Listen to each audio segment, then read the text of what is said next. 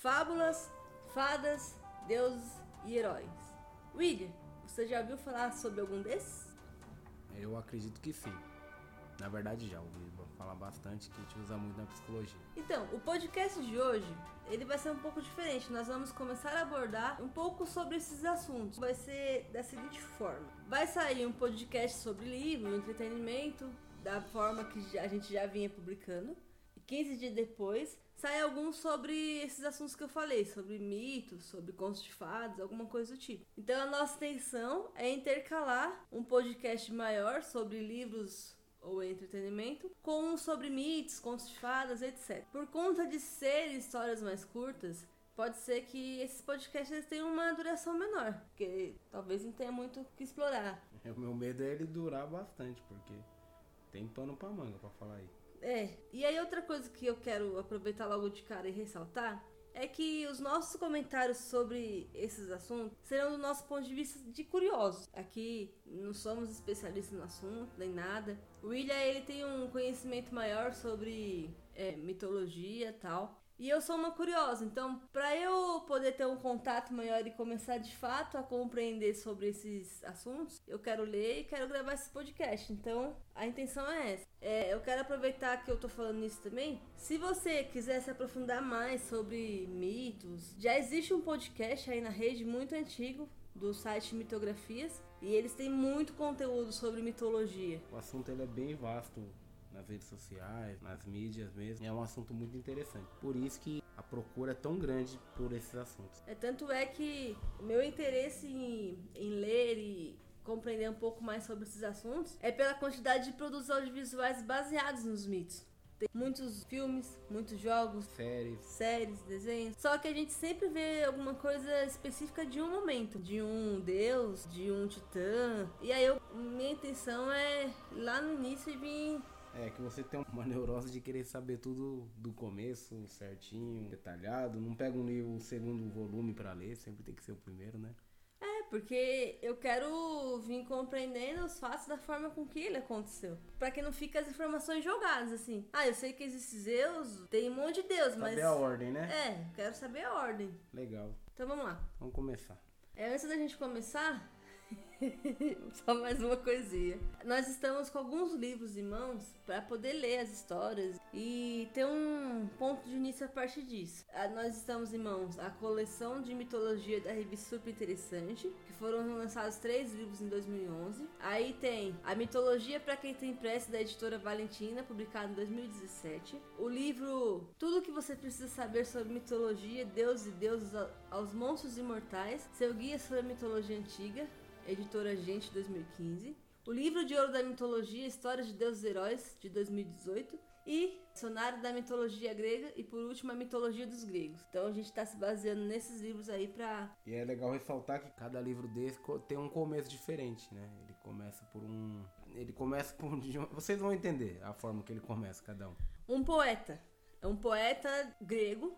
Por exemplo, eu comecei a ler o livro A Mitologia dos Gregos e lá ele falava que o universo ele tinha surgido do oceano. E eu sempre ouvi dizer que havia surgido de, do caos. E aí, por conta disso, eu tava num dilema essa semana, porque eu não tava conseguindo entender como que o universo tinha surgido do oceano, não do caos. Aí eu fui pesquisar um pouco mais e pude compreender que o universo nascido, surgido do oceano, é do ponto de vista do poeta Homero. E do caos é do Exildo. Então, assim, a princípio a gente vai seguir mais o ponto de vista do Exildo, que é o mais conhecido, o mais popular, o que a gente tem um acesso mais fácil. Mas é legal compreender que tem essas diferenças, né? Sim. Vamos, Vamos pro que interessa? Pelo começo.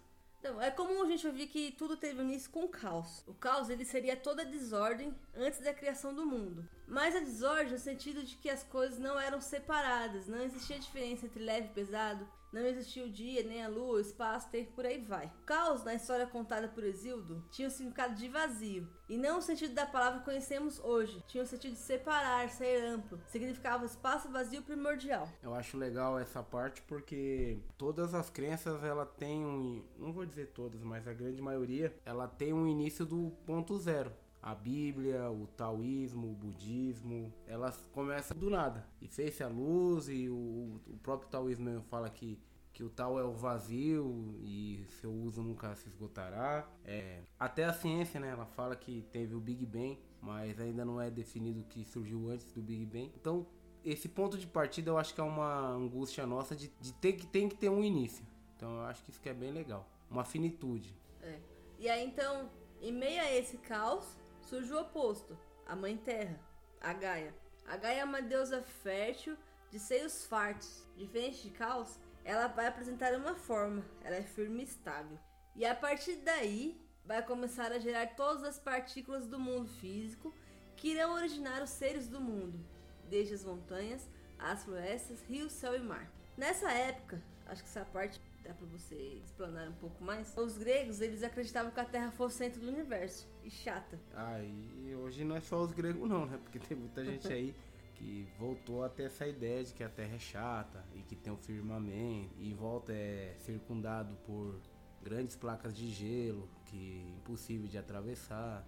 Tanto que já tem alguns indivíduos que já estão até querendo organizar uma excursão para ir pro fim dessa borda de gelo, essa grande pizza que é a Terra. Hum, dá para lá no Tártaro. É, no Tártaro não, né?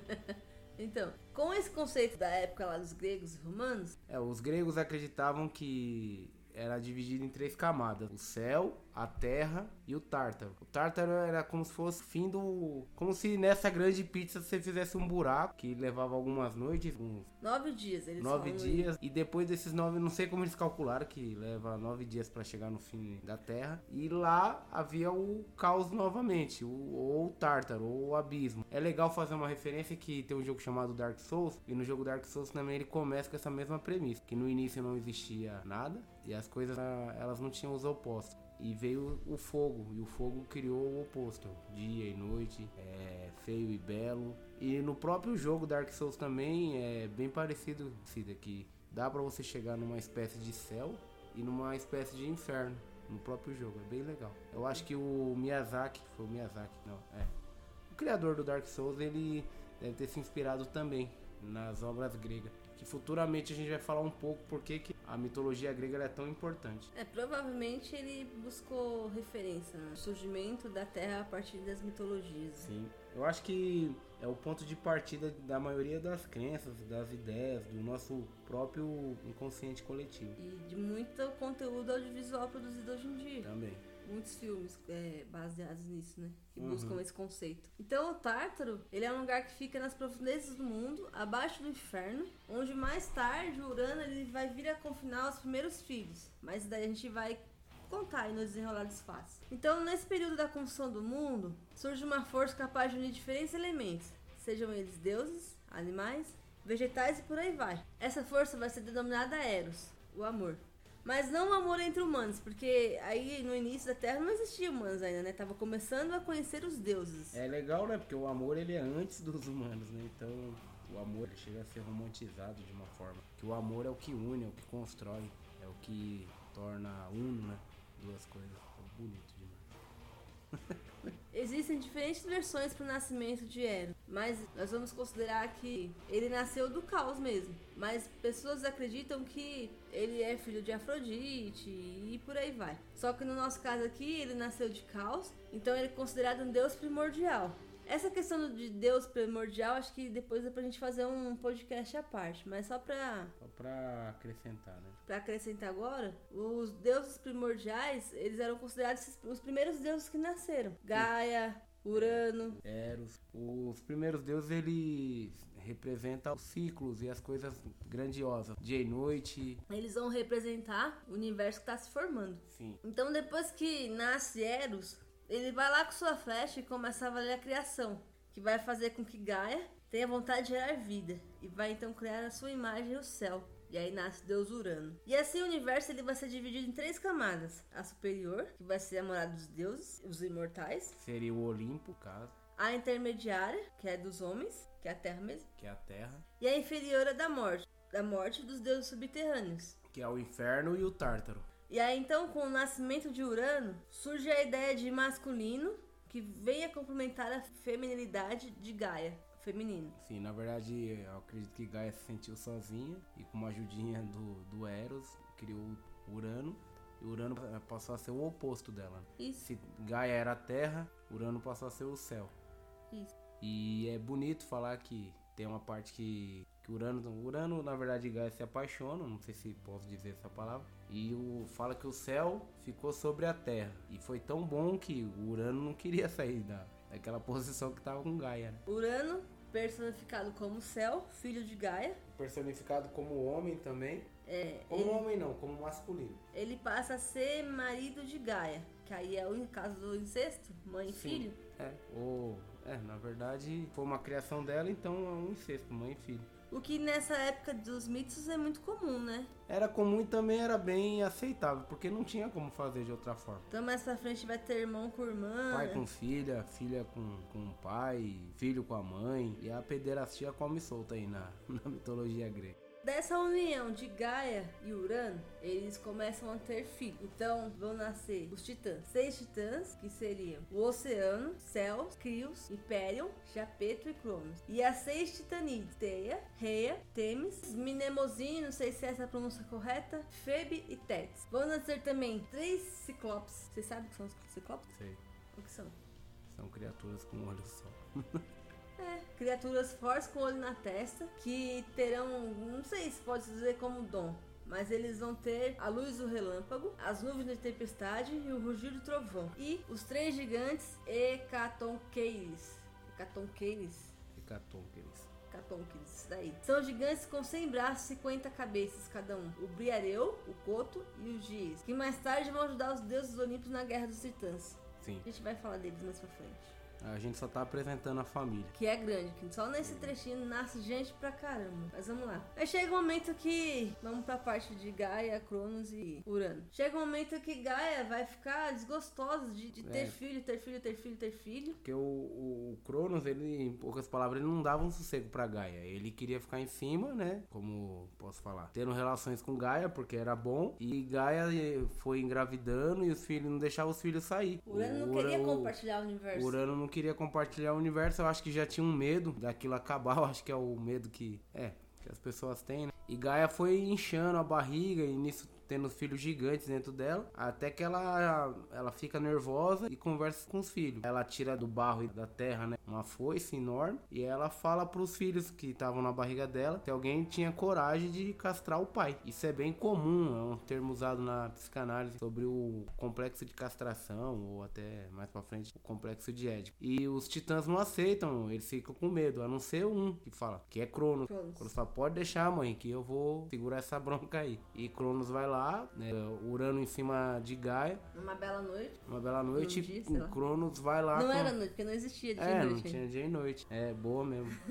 E Cronos com a foice corta os testículos, corta tudo, né, na verdade. Em alguns livros vão falar que é só o testículos, em outros vão falar que é o pênis, mas na verdade ele corta tudo. E quando ele corta, é, Urano sai de cima de Gaia e já sai amaldiçoando, né? É. E aí, nesse momento do cortar, o sangue de Urano vai cair na Terra. E, E Terra como, fértil. e como Gaia é a mãe terra, é fértil pra caramba, Ela vai procriar três novas espécies. com sangue. Com sangue de Urano. Essas espécies já amaldiçoadas, elas vão trazer com elas a violência, o castigo e a guerra. E aí são elas Erenias, ou conhecidas como Fúrias, moradoras do Tártaro. As Fúrias, William, eram mulheres aladas que apareciam cercadas de serpentes e traziam nas mãos açoites e tochas. Elas incluíam entre as divindades gregas mais antigas e sobrepõem-se à autoridade dos deuses de gerações subsequentes ao próprio Zeus. Ou seja, elas vêm a ser mais poderosas do que ele, ou eles passam a ter medo dela. Não, acho que elas mesmo sendo antes de, dos deuses, elas, deve-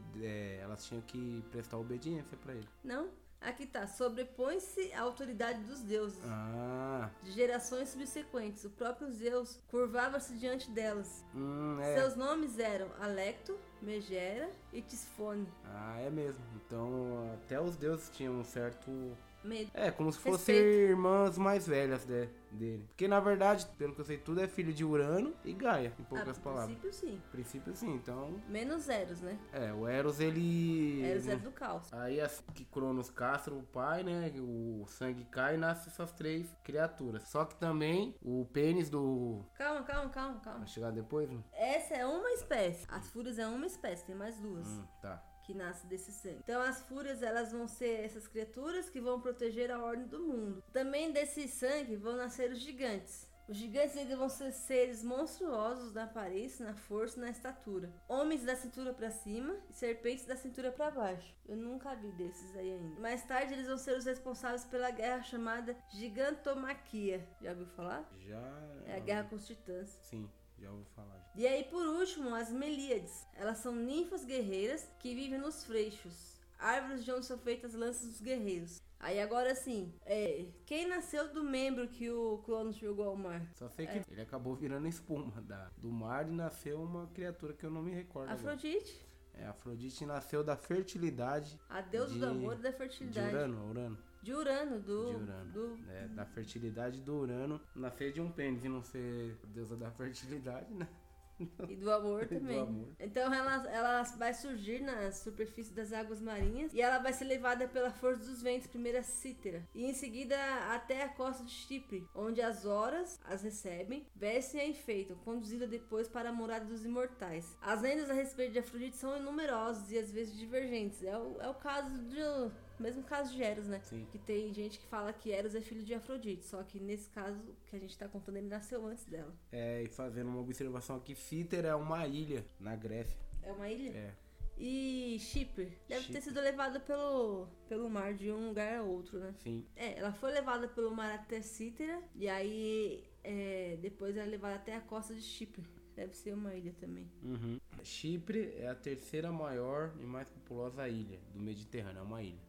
É uma ilha também. Então, enquanto acontecia todo esse desentendimento entre Gaia, Urano e seus filhos Cronos, né? Hum. Porque depois que Cronos castra Sim, porque assim que Urano, Cronos castra o Urano, os irmãos dela também saem né, de dentro de Gaia. Não é só o Cronos que sai, sai todo mundo. É, mas isso é outro podcast. É outro podcast. Então aí começa um grande desentendimento. Pode-se dizer que é o princípio de um início de uma guerra. Mas então o Eros ele vai entrar em ação de novo. Ele vai lançar uma flecha em direção ao caos e vai nascer de geração espontânea o Erebor, que seria a personificação das trevas do inferno, a falta de vida, o vácuo total. E imediatamente ele vai pro mundo subterrâneo, ele vai se tornar escuridão. Então o Erebo, ele é irmão do Eros. Pode ser, Sim, porque Eros lança uma flecha em direção ao caos. ao pai, praticamente. Aí nasce Erebor. E aí também vai nascer a deusa Nix. São irmãos. São considerados irmãos gêmeos, que eles nascem no mesmo momento. Uhum. Mas um do sexo masculino e do sexo E a feminino. Nix, ela é um, é um lado mais tranquilo da, da escuridão ali. Ela é como se fosse a noite. Então a Nix é a noite que ela vai passar a parar sobre Gaia. E logo esses deuses se tornam um casal. Então Nix faz surgir a luz, a deusa Eme- Emera. Emera ou Emera? Emera. Não tem acento, vou falar Emera. E elas ficam alternando, quando elas ficam alternando entre dia e noite. A mãe e filha. Uma era a noite e a outra era o dia. Nix noite e Emera dia. E entre a terra e o céu passa a viver Éter, outro filho do casal. A gente pode falar que eles são casal? De quem? Ou esses deuses? É Pode. até estranho, né? Sim, é um casal de irmãos, mas é também um casal. É estranho. O éter é aquele brilho em seu estado mais puro. O ar que os deuses respiram. Nix mais pra frente, ela vai ter outros filhos. Mas Legal daí. falar do éter, que o, o éter ele foi acreditado, né? Ele era, era como se fosse uma, uma energia primordial, que até na Segunda Guerra Mundial, alguns entusiastas alemães buscaram tatear esse éter para usar como arma. Era como se fosse um, uma força, uma energia. Então, essa ideia de éter, ela ainda foi, foi por muito tempo usada na pseudociência, né? Acreditava-se que tinha um éter, que tinha uma, uma energia que na verdade hoje é comprovado que há uma energia, mas não que seja o éter. Pois é. Então a história de Éter e dos outros filhos de Nix a gente vai abordar Sim. em um outro podcast. Então por hoje é isso, William. Ah, Gostei de falar um pouco porque assim nem eu também sabia que toda a história grega, ela pelo menos nas mídias, no audiovisual, né, que fala, eles começam com Cronos e Zeus. E pula a parte de Gaia, de Urano, E isso é deixado de lado. O caos também é deixado de lado. Então é um aprendizado muito bom para mim, tá falando, tá pesquisando sobre esse tema, porque você percebe tudo isso faz parte de um, como posso dizer, de um inconsciente coletivo. Todo mundo. Você pegar as crenças, a maioria das crenças, que nem a Bíblia, o cristianismo que a gente é, que é muito usado no Brasil, é, ele tem um começo muito parecido. E mais pra frente a gente vai fazer uns paralelos que tem Pandora, tem toda uma galera que, se você for ver, foi modificado alguma coisa para chegar em tal ideia. Mas é o na psicanálise é muito usado a mitologia grega, porque foi o que construiu a, a, civilização que a gente tem hoje, no caso a civilização ocidental. A civilização ocidental ela foi constituída em cima dessas crenças. Isso define como inconscientemente a gente vê o mundo, a questão incestuosa, é, a vontade de, de, destruir, a vontade de tomar o lugar do outro. Então tudo isso são pulsões internas que temos. O Freud ele teve uma sacada muito grande quando ele começou a entender a mitologia como forma de expressão do sentimento humano. Está sendo muito rico para mim esse podcast porque eu consigo pesquisar mais e a gente se esforça em tentar trazer para vocês uma boa explicação, literalmente. Um bate-papo, uma conversa, trazendo conteúdo de uma forma mais simples de compreender. Porque quando eu, eu tava com essa dificuldade, quando eu comecei a ler, quando eu comecei a pesquisar, eu não tava conseguindo é, encontrar informações, encontrar. Fui no Google Acadêmico procurar trabalho científico. Eu tava tendo uma certa dificuldade de encontrar. Agora que a gente leu a primeira história aqui do caos de Cronos, de Urano e Gaia, eu já consegui começar a construir essa teia aqui.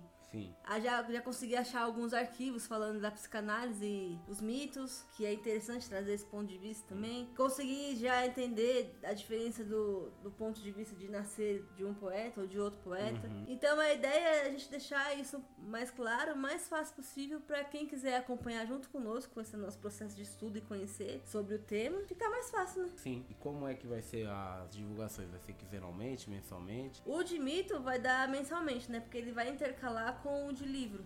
Então sempre no vai, vai sair no final do mês, por exemplo, sai o de, um de livro dia 15 e no final do mês sai um de mito. Uhum. Então são dois podcasts por mês, dia 15 livro, dia 30 mito. Então é mensalmente. Certo.